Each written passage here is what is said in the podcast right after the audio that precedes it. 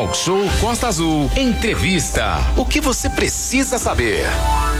O programa Talk Show de hoje recebe, a partir de agora, ao vivo, o professor Anderson Sato, da UF. Ele vai fazer uma análise sobre os problemas que a região Costa Verde tem enfrentado com as seguidas tempestades. O que isso significa para nossa cidade, né, Manolo? Exatamente. É, o, somente no mês de abril foram duas grandes chuvas, uma no início e a outra no final do mês. E aí o professor Anderson Sato vai ainda analisar a questão dos recursos hídricos da região da Baía da Ilha Grande, o impacto dos altos índices pluviométricos na região de Rio Claro, também em Cunha, município de São Paulo, e que afetam diretamente aqui no fluxo dos rios de Angra e também Mangaratiba. Professor Anderson Sato, muito bom dia. Primeiramente, seja bem-vindo aqui ao programa Talk Show nessa manhã de quinta-feira. Olá, Manolo, muito bom dia. Bom dia é sempre um enorme prazer estar aqui com vocês da equipe Costa Azul. Vocês sabem dessa alegria que eu tenho por estar aqui, por estar né, com esse espaço aqui para dialogar com os ouvintes da Costa Azul. Professor, é, a gente pode começar falando então dessa mudança climática é, que está acontecendo na nossa região. A gente falava aqui sobre a, o índice de 100 milímetros de chuva, por exemplo, que já é muita coisa e que já causavam alguns transtornos aqui em Angra, como alagamento de algumas ruas, é, alguns pequenos deslizamentos. Agora parece que a chuva vem com mais de 100, tá vindo com 200 milímetros, aquela que bateu o recorde, né? Quase 800 milímetros de chuva. Por que dessa mudança climática aqui na nossa região, professor? Na verdade, não é só, Manolo, uma questão de mudança climática da nossa região. Né? A gente está dentro de um, um, novo padrão né, de mudança climática em nível global, em todo o planeta. Né? E o que, que causa, na verdade, esse efeito né, dessas mudanças? Né? Nós temos. O principal fator é o efeito estufa, a, a, a, o aumento do efeito estufa para que todos os nossos ouvintes entendam, né? Será que o efeito estufa é algo danoso, ruim para a gente? Não. Na verdade, o efeito estufa, quando ele está em níveis controlados, ele, ele funciona como uma capa protetora do nosso planeta para mantermos um clima, vamos dizer assim, agradável. O que a gente está vivenciando agora é que, por conta das emissões dos gases de efeito estufa, a queima, principalmente de combustíveis fósseis, o desmatamento, as queimadas, isso tudo tem feito um uma, um aumento, um incremento de, desse efeito estufa, e é aí que está o problema. Né? Então, hoje não existem dúvidas por parte da ciência que essas mudanças do clima estão relacionadas à ação do, do homem. Né? O IPCC, que é o painel intergovernamental de mudanças climáticas, um órgão vinculado à ONU, diz isso explicitamente. Ele bota aqui: é inequívoco, né? quer dizer, não existem dúvidas afirmar que a influência do homem aqueceu a atmosfera. Então, esse efeito do aquecimento da atmosfera está provocando um grande desequilíbrio. Né? Se antigamente a gente tinha chuvas mais ponderadas, a própria letra né, da música dizia eram as águas, né, são as águas de março fechando, o verão. verão. Quer dizer, a gente está tendo chuvas intensas agora, na transição de abril para maio. Realmente existe uma grande mudança no padrão climático e já realmente existem essas definições de que para essa região onde nós residimos aqui, né, na região sudeste do, da América do Sul, está ocorrendo um aumento desses eventos extremos. Né? É, a gente diz assim, ah, chuva média. Não, não é chuva média. Agora é aquela história, é ou 8 ou 80. Esse que é o problema, esse é o desafio que está colocado para a sociedade aqui da Costa Verde. Ou é forte ou é fortíssima agora a chuva, né? O, o professor, Inclusive, é, isso tem acontecido em todo o Brasil, você falou de forma global. É, nós tivemos muita chuva aí em Minas Gerais, com vários problemas. Depois tivemos aquele caso de Petrópolis também, onde muita gente morreu ali também. Teve aquela chuva é, muito grande. E aí, agora aqui a nossa região Costa Verde, né? Tivemos Lídice, depois tivemos aqui em Angra, tivemos Angra de novo, agora Lídice também. Então, assim, tem acontecido em todo o Brasil. É, o que você acha aí que dá para se fazer é, hoje em dia para que seja minimizada essa situação do, do efeito estufa no qual você está falando aí, professor? Ou isso já tem já está sendo feito na sua visão? Não, tem, na verdade a gente tem um processo, vamos lá, muito amplo de ações a, a uhum. serem feitas. Vou resgatar aqui um pouco da nossa última conversa. Eu vim aqui por volta do dia 25 de março, depois daquela grande chuva que a gente teve no dia 20. Sim. Lembra? Tinha até uma sensação de que a, né, que felizmente naquele evento. Sim, era as águas né, de março deixando. É, e que a gente né, tinha dado Santos, conta é, da situação, né, porque tinha chovido ter, cerca de 300 milímetros, que é, né, a, a, situação estava relativamente controlada, quando a gente sabe que não estava. Né? Nós tivemos muitos, muitas inundações, Vários. muitas pessoas perderam suas, seus pertences, seus, suas coisas. E a gente já estava alertando naquele momento, falou, olha, a gente está dentro de um novo padrão de clima. O que, o que antigamente era raro acontecer, agora está se tornando mais frequente. Isso está de fato acontecendo. Não é, é, Pega a série histórica que a gente tem aqui da região, né? Não, não existe um registro de três eventos extremos de chuva, né, com Próximo acumulados acima de 300 milímetros em menos de 24 horas, no intervalo de 40 dias. Não existe isso na série histórica. Então a gente tem que se dar conta que estamos nesse novo, né? Esse, essa nova condição que está colocada para a sociedade. E aí vem a pergunta: o que fazer perante isso? Né? Porque as projeções, infelizmente, né, se a gente seguir nesse padrão, né, falando aqui do nosso país, né, de desmatamento desenfreado, trazer até um dado aqui que talvez né, a gente não sabe, a gente fala que a Amazônia né, é o pulmão do, do mundo. Sim. Hoje aqui está publicado isso em revistas científicas Infelizmente, hoje a própria Amazônia está emitindo mais gases de efeito estufa do que está absorvendo. Então, a gente está perdendo esse desmatamento, essa, esse descontrole das queimadas. Isso está afetando diretamente o clima. Isso está reverberando, está trazendo muitos prejuízos à, à, sociedade. Mas, obviamente, alguns grupos sociais, mais uma vez, mais afetados do que outros. E isso é muito perverso porque, na verdade, cria uma espiral de pobreza, empobrecimento da população. Vamos pensar a situação dos moradores aqui de Angra ou lá de Lídice. Essas pessoas que tiveram suas casas inundadas agora, no último sábado, foram as mesmas que perderam suas coisas lá em dezembro do ano passado. Então as pessoas ainda estão pagando a, a, a parcela da, do colchão, do guarda-roupa, da geladeira, e estão perdendo isso tudo de novo. Olha que coisa difícil para essas pessoas, né?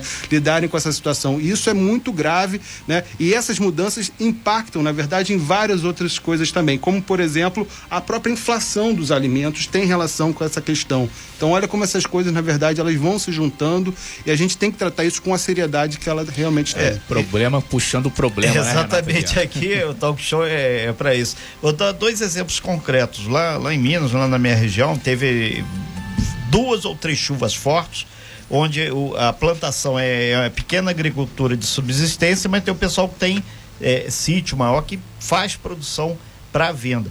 Desceu tanta água, tanta água que destruiu tudo. Depois desceu o, o, a beira do curral do cara, veio com aquela areia, impossibilitou o cultivo, porque tem muita areia, a terra fica estéril, tem que fazer todo um processo. Aqui em Angra, quando a gente falou sobre a questão da chuva, só vê ali na Serra d'Água exemplo gritante disso. Choveu horrores lá em cima, lá em Lides, aquilo desceu aqui pela Serra d'Água. E ontem teve o professor Anderson Sato, são nove horas e 11 minutos, o Comitê de Bahia da, da, da Ilha Grande, aqui, de bacias hidrográficas, aqui da nossa Bahia, que pega Angra, pega um pedaço de Mangaratiba também, ele realizou eh, uma discussão lá na região de Praia Brava, o futuro da região hidrográfica da Baía da Ilha Grande, a partir da implementação do plano de recursos hídricos. A gente até comentou aqui que veio o, o, o, o presidente do SAI, chove horrores na região e hoje o que, que o ouvinte fala? Não temos água na torneira.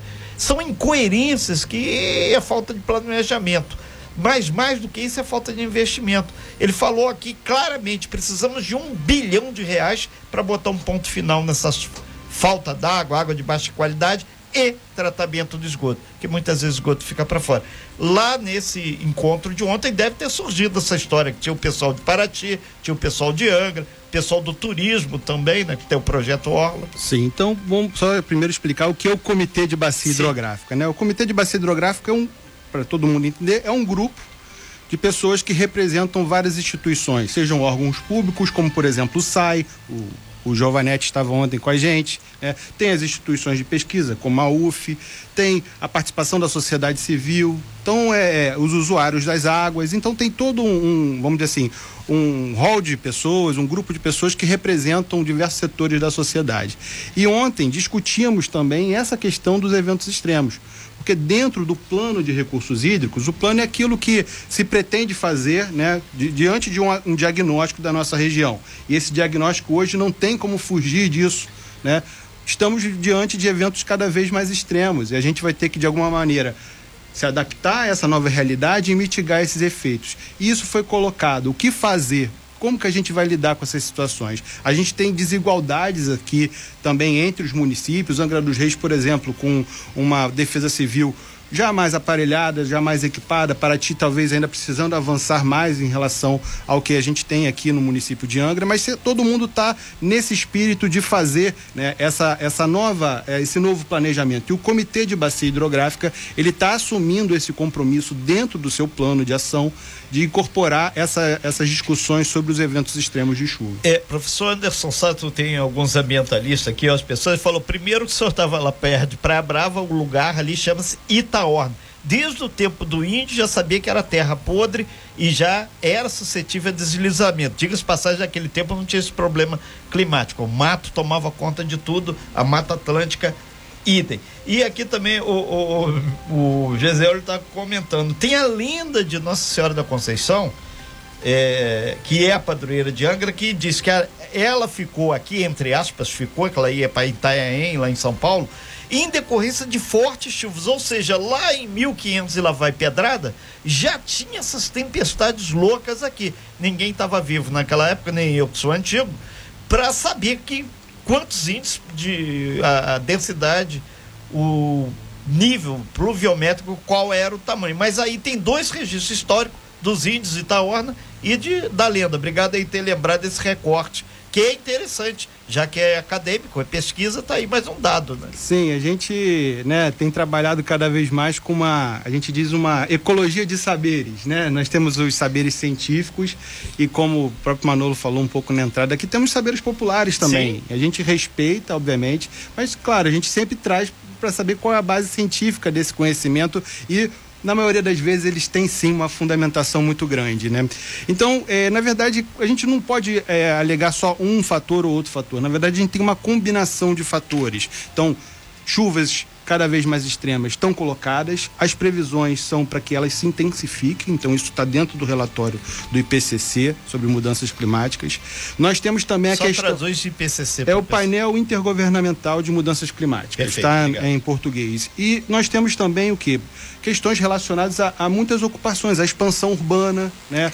A, a, erosão nas encostas. Então, quando você tem erosão na encosta, aquela terra, o sedimento, a gente estava falando agora há pouco aí do pessoal lá do Incluso da Enseada, né? Que o, o, barro está descendo, tá descendo do morro. Para onde esse barro vai? No caso lá do Incluso da Enseada, vai ali para a região da Tararaca, para o rio da Japuíba. Ele vai ficar cheio de terra, né? Vai ficar difícil, vai ficar assoreado e isso vai dificultar o escoamento das águas. Vai alagar lá para trás. E isso, vai alagar lá para a região toda ali da Japuíba, que às vezes combinado com uma maré alta, quer dizer, uma combinação combinação muito, às vezes, perversa de fatores, mas não é um fator único. Por isso que a gente está destacando. Eu sempre falo aqui, gostei, gosto muito quando a gente consegue avançar no nosso conhecimento. Os desastres não são naturais. Eles não são naturais. Nem mesmo essas chuvas extremas elas são naturais. Elas têm aqui um, uma definição clara que nossa influência humana está agindo nessa intensificação. Manolo Jordão. É, o professor, inclusive o, o Lauro da Defesa Civil aqui, o pessoal sempre alerta, vai construir em alguma área,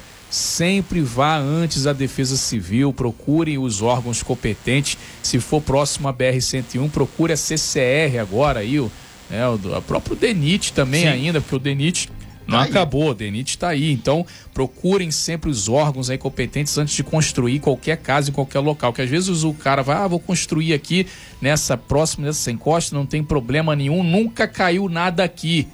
Geralmente, aonde acontecem os problemas, nunca caiu nada. Acontece pela primeira vez e aí desmorona tudo.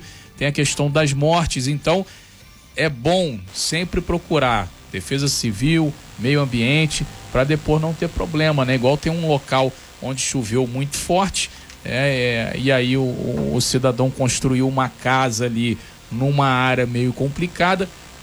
Ao lado da casa dele, no problema da chuva do início de abril, tem uma casa que está pendurada praticamente, está para cair. Estão né? demolindo ela para que ela não venha abaixo. Então tem que ter essa consciência. Não, eu vou construir aqui, mas primeiro saber, Anderson, onde você está construindo, porque o solo reserva ali surpresas, né? Pode nunca ter caído, acontecido nada, mas uma hora ele vai cair.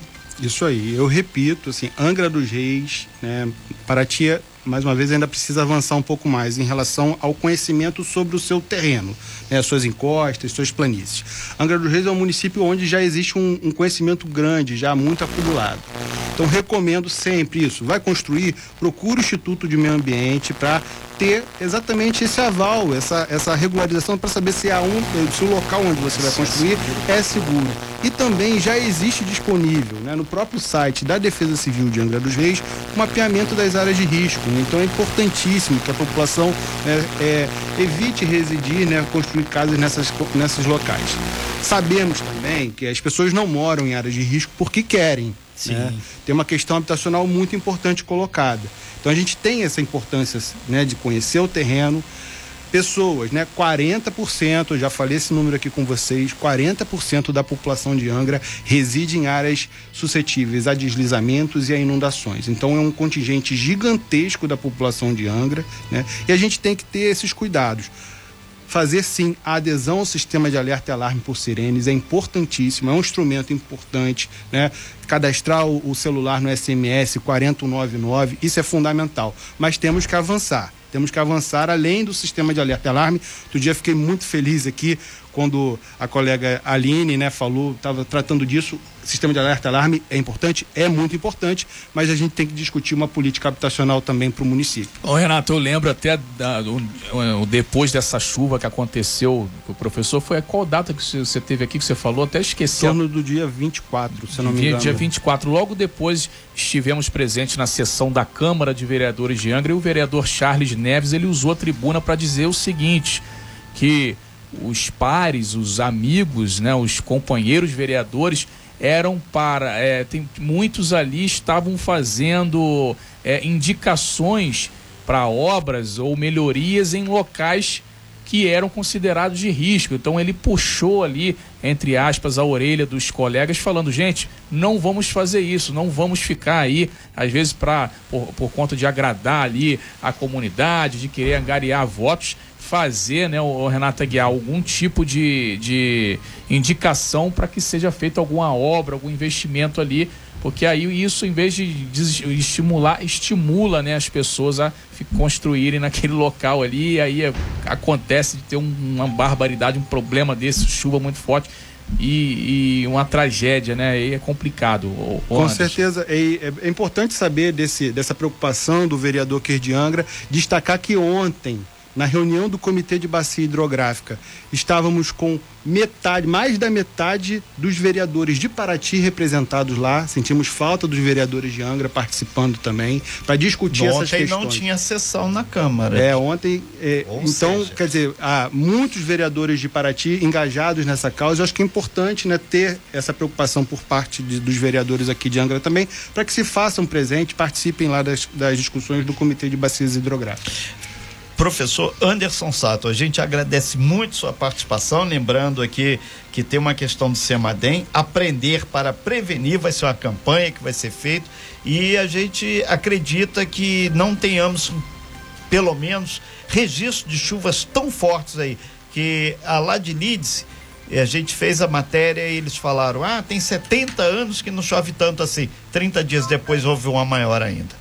Isso é uma coisa muito séria. A gente vai rece receber o pessoal de Leeds aqui. Professor Anderson Sato, muito obrigado, muito bom dia e mais uma vez agradecer muito seus esclarecimentos aí de academia que fazem uma diferença muito grande quando a gente dialoga com os governos e principalmente os gestores. Muito obrigado, Renato. Espero numa próxima oportunidade poder falar um pouco mais Sim. da campanha Aprender para Prevenir 2022. A gente vai fazer específico. É a do Semadem, né, educação, onde vamos discutir exatamente emergências climáticas Né? Como engajar a sociedade para a prevenção de desastres? Esse é o tema da campanha nacional que o SEMADEM vai realizar e a Universidade Federal Fluminense está como parceira. Enorme prazer falar com os ouvintes. Desejo um excelente dia a todos os ouvintes também. Muito obrigado. Obrigada, Obrigado. professor. Tchau, tchau. Sem fake news. Talk show. Você ouve? Você sabe.